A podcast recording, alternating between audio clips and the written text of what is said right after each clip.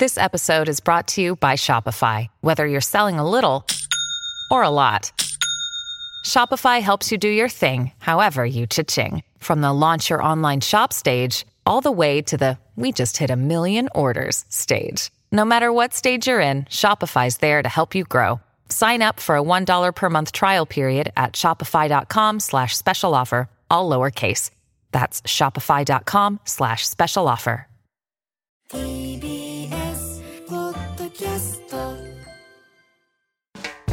発信型ニュースプロジェクト。荻上チキ。セッション。個人としての弔意。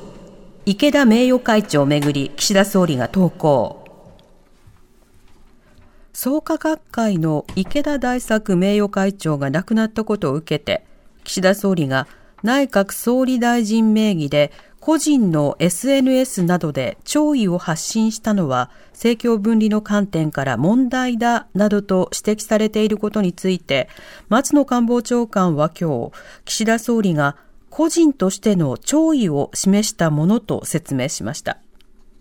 また、過去に総理大臣が宗教団体の幹部に弔意を示した例があったか問われると、去年12月、前ローマ教皇のベネディクト16世が亡くなった際に、岸田総理から弔意を出したことを挙げました。一方、岸田総理は自民党の5派閥の政治団体が政治資金収支報告書に合わせておよそ4000万円分を少なく記載したとして告発された問題について、政府の立場からコメントするのは控えるとした上で、それぞれの政治団体において適切に対応すべきとの考えを示しました。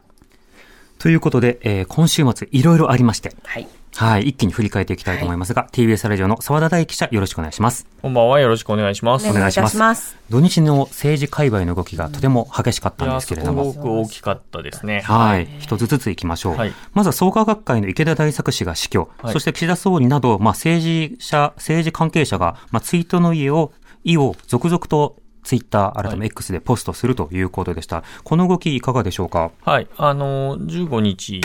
に亡くなっていたということを、まあ、えー、創価学会が、えー、18日に発表したと。池田大作名誉会長ですね。で、えー岸田総理の、えー X のアカウントから、あの、池田大作氏のご逝去の方に接し、深いたな、えー悲しみに耐えませんという、えーまあ、ポストがなされて、うんっ。ていうことですね。で、岸田総理だけじゃなくて、まあ、例えば、立憲民主党の泉代表とかですね、まあ、もちろん、あの、公明党の山口代表とか、あと、日本維新の会の馬場代表も、まあ、愛党の、えーコメントは出しているので、うん。まあ、みんな出してるといえば出してるんですけど、はい。まあ、ただ、岸田総理に関しては、あの、個人のアカウントではなくて、うん。岸田総理大臣岸田、えーあの、文雄というアカウントで出されているので、はい。まあ、オフィシャルに出されたということですね。うん。はい。まあ、その点、やはりその特別な配慮というものはちょっと透けて見えるところはありますまあそうですね。実際その後、まあ、あの、弔問というかですね、にも訪れているということで、まあ、あの、政権与党、えーを共にする公明党の、まあ、支持母体の、まあ、ある意味トップが亡くなったということなので、まあそういう意味での特別感というのはあるのかなということですね。うんで、それについて、まあ、あの、ネット上等々でも、まあ、政教分離等々の、まあ、あの、指摘というのがあったので、はい。え今日、えー、松野官房長官記者会見で、まあ、公明党の創立者である池田大作氏に、えー対して個人としての弔意を、えー表すため、えー岸田総理個人の SNS アカウントやウェブサイトにおいて弔意を、えー示したものと承知しているということを、まあ、コメントはしていると。個人あくまで個人なんだということは言っているということですね。なるほど。まあ、ただ、あの、岸田さんのそのツイートの中では、内閣総理大臣岸田文雄という肩書き付きでツイートをしているというところから、もちろんそのツイートの意を示すことや参拝することなのが直ちに政教分離に反するのかというと、まあ、そうした意見論争は別途としても、あの、そこについてはやっぱり特段の思いがあるのだなということは見て取れますよね。まあそうですね。自自由民主党総裁岸田文雄ではないっていうことですよね。はい、そうですね。まあ、その他にも例えば細野豪志さんとかはですね、人間革命、あ新人間革命を読んだが、池田大作氏が歴史に残した足跡は極めて大きいっていうのは、まあ、例えばそういったような投稿をするなど、まあ、いろんな政治家の方がこの単にどんな発言をするのかしないのかっていうものが結構分かれた週末でしたね。まあそうですね。特にやっぱりまあ自民党の議員にとっては、えー、支持をもらう、推薦をもらう、うんえーという、えー相手の側の人でもあると。まあ、し大きな支持母体ですからね。まあそうですね。っていうこともあるので、ある意味、あの、ちゃんとコメントをするっていうことによって、えーそちらにもちゃんと向いてますからねということをアピールするという意味も当然あるということだとは思います。なるほど。今日の国会の動きとか各政党の動きなどで、この件を受けたような何か反応というのはあったりしたんでしえっと、ょうか、今日自体っていうのはそこまではなくて、まあ、週末にコメントを書くとは出したということなんですけれども、んまあ、選挙とかに関わってくるのであれば、えー創価学会がどういうふうになっていくのかということが、つまりまあ政権、今、与党なので、はいえー与党の選挙戦略だったり、あるいは政策だったりっていうところに、えー与える影響っていうのは当然、長期的に見れば出てくるかなというふうには思います。そうですね。あと、政教新聞読んでいて、その気づいたんですが、まあ、今月23日に創価学会の学会員向けの層が行われるということなんですけれども、え後日後日、各会の方々を招いてのお別れ会を行う予定ということもあったりするので、まあ、今後、政治関係者の方がどういった仕方で、あの、創価学会の様々な挨拶などに行くのかどうかというのも、まあ、今後のいろんな選挙にも影響しそうでしょうか。そうですね。そういうところも、えーあるでしょう。まあ、つながりっていうのが、まあ、見えてくるっていう場でもあるとは思いますね。うん、なるほど。短期的にはこれ、あの、まあ、与党の連立であるとか、公明党の支持基盤など、大きくは影響というのはどうなんでしょう？あのまあ、実際問題として、この池田大作さんが、えーここ10年弱ぐらい、あまり表舞台に出てはいなかったっていうのが正直なところなので、はいじゃあそれで影響力がいきなりなくなったりっていうことがあり得るのかっていうところはちょっと微妙なところかなというふうに個人的には思います。うん、うんただ。長期的には、やっぱり、えーその、えー信者の方々にとっては、あーまあ、精神的支柱ではあったということはあるので、まあ、それによって、じゃあ今後どういう体制でその組織として運営されていくのかということも含めて、えーそれは見ていかなきゃいけないなというふうには思いますね。うんあの、例えば別れてくるとかっていう話だとか、まあ、もち、えーわかりやすく言うと、まあ、あの、会員が減ってくるだとか、で、はいそうなってくると、じゃあ、票としてどう動くのかっていうことも変わってくるので、そそのさらにそうなってくると、じゃあ、連立を組むっていうメリット、デメリットっていうことを当然自民党側は考えるでしょうから、まあ、そこのところがどう変わっていくかっていうところだと思います。長期的に、はい、長期的にに見ればってことですね。まあ、公明党の現在の方針、あるいはその、まあ、与党、自民党との連立のあり方に対して、まあ、決して満足をしている学会員の方ばかりではなく、はい。まあ、それこそ平和と福祉の党っていう看板を掲げつつ、まあ、自らの信心というものをそれぞれにこう遂行している中では、いや、自民党のあれはっていう方も相当いらっしゃるので、そのあたりが今後、今後さらに可視化されていくのかどうかということですかね。まあそうですね。だからある種の統率が取れて、票割りとかも含めて、かなり、えーなんだろう、機械的に動けていたっていうところが、まあ、公明党なり、まあ、まあ、共産党もそうだと思いますけれども、組織政党の、うんまあ、強みだったわけですけれども、はいまあ、そういうところが、えーかなりバラバラになってくるってことになってくると、その選挙の強みっていうのが公明党にとって、あの自民党にとってのまあ旨味の部分っていうのが活かせなくなってくるってなると、うん、また難しい形になってくるかなというふうには思います。うんさて、続いては石川県の長谷博知事の件なんですけれども、官房機密費及びその発言などをめぐって、非常にこう注目をされています。この経緯、改めて教えてください。もともとはですね、きあの、長谷博知事が、えーと金曜日に、えーとに日体大だったと思いますけれども、関連のイベントの中で、えー講演をした際に、この、えー官房機密費を使ってアルバムを作ったと。で、それを、えー IOC 委員たちに対して、まあ、配ったんだとうん。いうことを、えー喋ったということですね。はい。20万円するアルバムを作って、はいそれなりのその高額なものをはいアイテムとして作って、はいまあ、配り歩いたよっていうことだったんですね。そうですね。で、しかもその、イベントの中では、当時総理だった安倍さんから、あの、もう何でもやれと。うん。必ず勝ち取れということを言われて、えーやったんだとうんいうことも言っていると。機密費があるんだというようなことを言って、まあ、背中を押されたという趣旨の発言がなされたわけですね。その官房機密費というのはどういったものなんでしょうか？はい。あの、これはあの内閣官房長官の、ま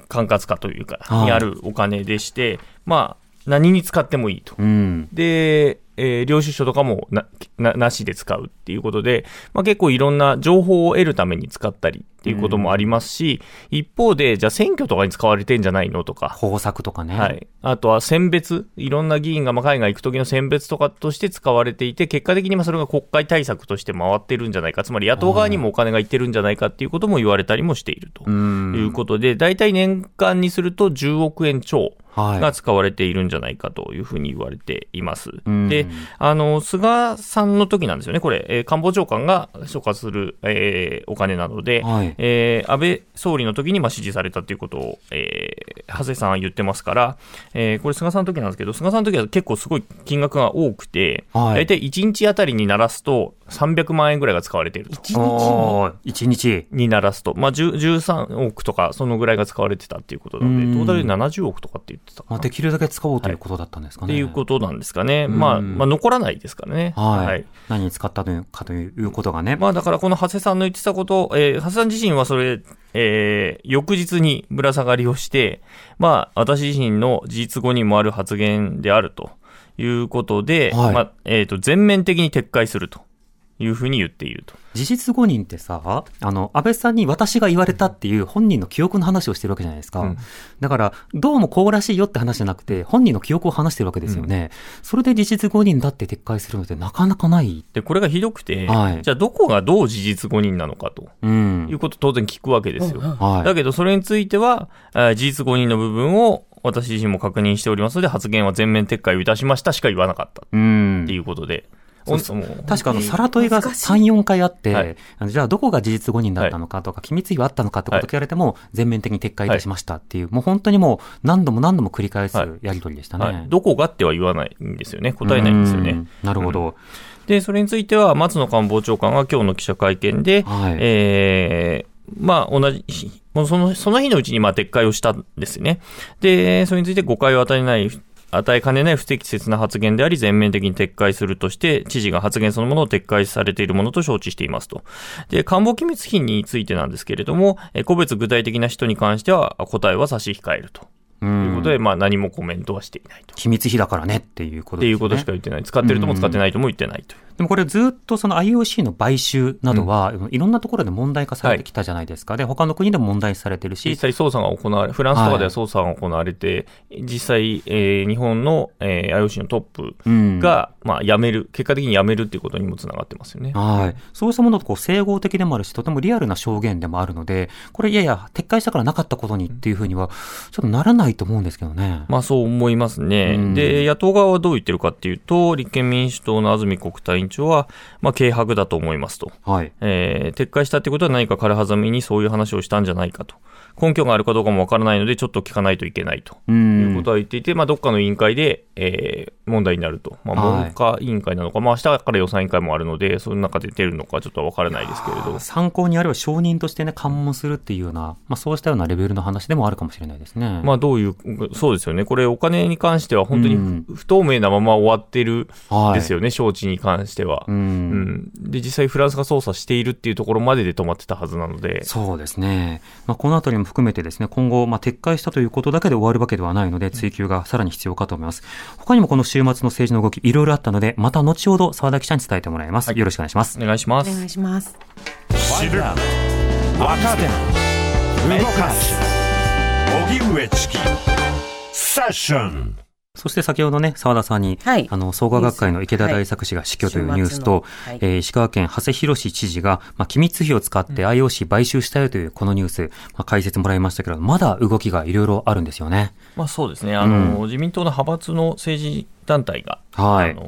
の政治資金問題というのが出てきました。うん、はいこれまた一つ一つとっても大きな問題ですけれども、さらにね、その複数メディアが報じているところによると、またその政治資金の、まあ、使途のあり方などで、まあ、具体的なギフト券など、ちょっとその不透明な使途などがあるよということも報じられていて、その政治とお金のあり方について、また国会中にこう議論が必要になってくるタイミングになりましたね。そうですね。主要な派閥がほとんど関わっていて、特に旧安倍派が金額としてずば抜けているので、はいかなり大きな問題になる可能性が出てきています。うん。しかし与党だからということで、これをしっかりと固めるような法律が作れるかというと、まあ、なかなかそこが悲観的。うんただしそういった問題を共有することがとても大事だということで、しっかりこの後お話したいと思います。発信型ニュースプロジェクト荻上チキセッション最新のニュースをお送りするデイリーニュースセッション。続いてはこちらのニュースです。政府、今年度の補正予算案を国会へ提出。政府は今日、新たな経済対策の裏付けとなる今年度の補正予算を国会に提出しました。一般会計の総額は13兆1992億円となり、歳入の7割近い額を新たに発行する国債で賄います。午後からは衆議院、参議院で本会議が開かれ、岸田総理出席のもと、鈴木財務大臣の財政演説と各党の代表質問が行われました。立憲民主党の鎌田さゆり議員は、鎌田さゆり議員は、自民党の5つの派閥の政治団体について、政治資金パーティーの収入の一部が収支報告書に不記載である問題についてや、相次ぐ政務三役の辞任について総理を正しました。明日と明後日は岸田総理と閣僚が出席のもと、衆議院と参議院で予算委員会が行われ、様々なテーマで論戦が行われます。それでは先ほどに引き続き TBS ラジオの澤田大記者とお送りします。澤田さんよろしくお願いします。よろしくお願いしまおす。願いします。さて自民党の5つの派閥の政治団体にかかる政治資金の問題ですけれども、これはどういった問題なんでしょうか？はい、あのパーティー券なんですけれども、政治、はいあの派閥は政治資金パーティーを開きますけれども、まあ、その中であの20万円を超える支出をした団体とか個人の名前を、えー4000万円分相当記載していなかったっていうことで、はいまあ、大学の先生があの告発をしてたんですね。うんうんで、政治資金規正法違反ということで。で、それについて、まあ、東京地検特捜部がもうすでに事情聴取を始めているとはいいうふうにまあ報じられたということなんですけれども、うんまあ、政治資金規正法の中では、その1回のパーティーあたり20万円を超える支出をした団体とか個人について、名前金額を政治資金収支報告書に記載するっていうことを義務付けています。はい。ところが、えー自民党の5つの派閥、えー名前で言うと、安倍派、二階派、茂木派、麻生派、岸田派うんの5つの、えー派閥では、その、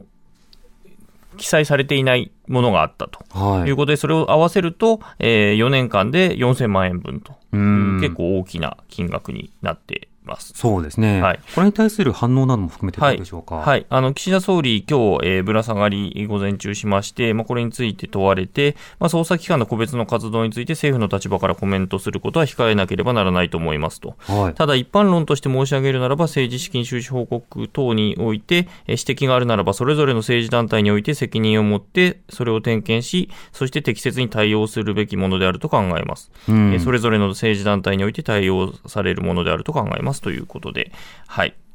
松野さんはどこの派閥なんですか？えあ松野さんじゃないです。これえー岸田さん。あ、それは岸田さんか。はい、だから岸田さんは岸田派っていうことで、自分のえー問題です、とはい、自分の派閥でも今回で言うと200万円分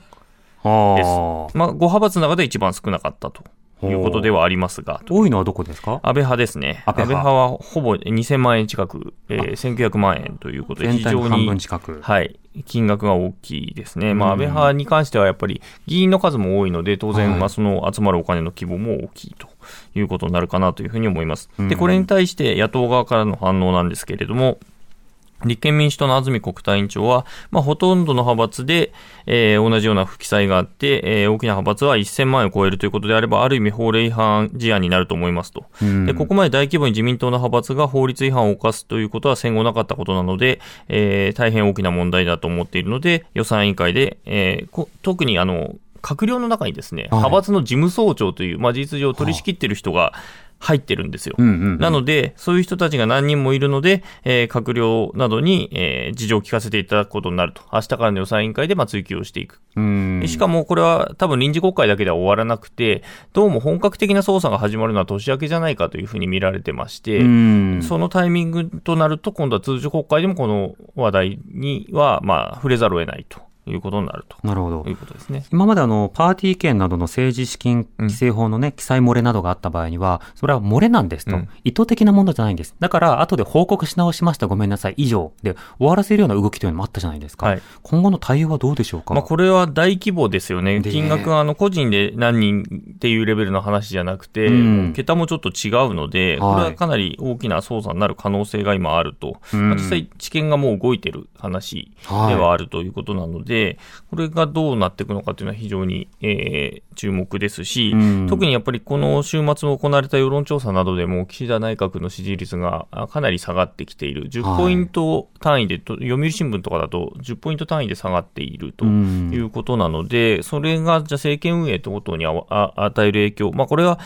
自民党全体の問題なので、ええ。あの必ずしも岸田さんだけっていう話でもない話ではあるんですけれども、はい。まあ、どどうやっていくのかっていうところはかなり、えー動きに関しては注目していかなきゃいけないなというふうに思います、ね。まあ、この間、政権支持率だけでなくて、自民党支持率も若干下がってますが、今回の一件を受けると、さらにということもあり得るわけですよね。まあそうですね、まだ本当にこれ、単調というところなので、うん。どういう運営がなされてこういうふうになったのかっていうところ、もいや、もっと他にあるんじゃないのっていう話も当然出てくる可能性はあるわけで、はい。まあ、そこが広がっていったら、また状況はさらに変わっていくかなというふうに思いますね。うん。では、そうした中、今日も国会が開かれておりまして、え本会議です。各党の代表質問が行われてました。え一つやり取り紹介しましょう。立憲民主党の鎌田さゆ議員と、えー岸田総理とのやり取りを聞いてください。自民党の5つの派閥の政治団体について、政治資金パーティーの収入の一部が収支報告書に不記載だとして、告発状が出ています。もし事実なら、自民党中に政治とカネの問題が広がっている可能性があります。岸田総理は、宏池会の会長として、自民党総裁として、説明責任を果たすよう強く求めます。総理が任命した政務三役の相次ぐ辞任は、もはや辞任ドミノです。総理の言う適材適所とは、不適材、不適所でしたね。副大臣政務官に女性を起用しなかったことは、総理は間違いではなかったと、今でもお考えですか、総理、お答えください。えー副大臣、大臣政務官の人事についてお尋ねがありました。えー一般論として、人事については、常に適材適所であるよう心がけているところであり、副大臣、大臣政務官の人事についても、閣僚、副大臣、大臣政務官、総理補佐官など、全体として適材適所になるものとなるよう、努めた結果、当初のような老壮青、えー男女等のバランスとなったところです。他方で、結果として、政務三役の辞任が続いたことについては、任命権者として、その責任を重く受け止めているところです。え国民の皆様の信頼を回復できるよう、内閣として一層の緊張感を持って、与えられた課題に全力で取り組んでまいります。はい。任命責任ということは繰り返しますけれども、いや、バランスをとって人事をしてるんだというふうに返すという岸田総理の場面でした。で、この間ですね、不祥事が続いているということだけではなくて、経済対策がしょぼかった、欲しい経済対策じゃないというのも、まあ、支持率の下落の一因にはなっていると思うんですが、その経済対策についても、鎌田議員と岸田総理がやり取りをしています。コロナが5類となり、歳出構造を平時に戻していくと、6月の骨太方針で高らかに歌ったにもかかわらず、物価高対策以外の予算が圧倒的に大きい水ぶくれの補正予算案として提出されました。選挙目当ての所得減税の次は、選挙目当てのばらまき予算ではないですか？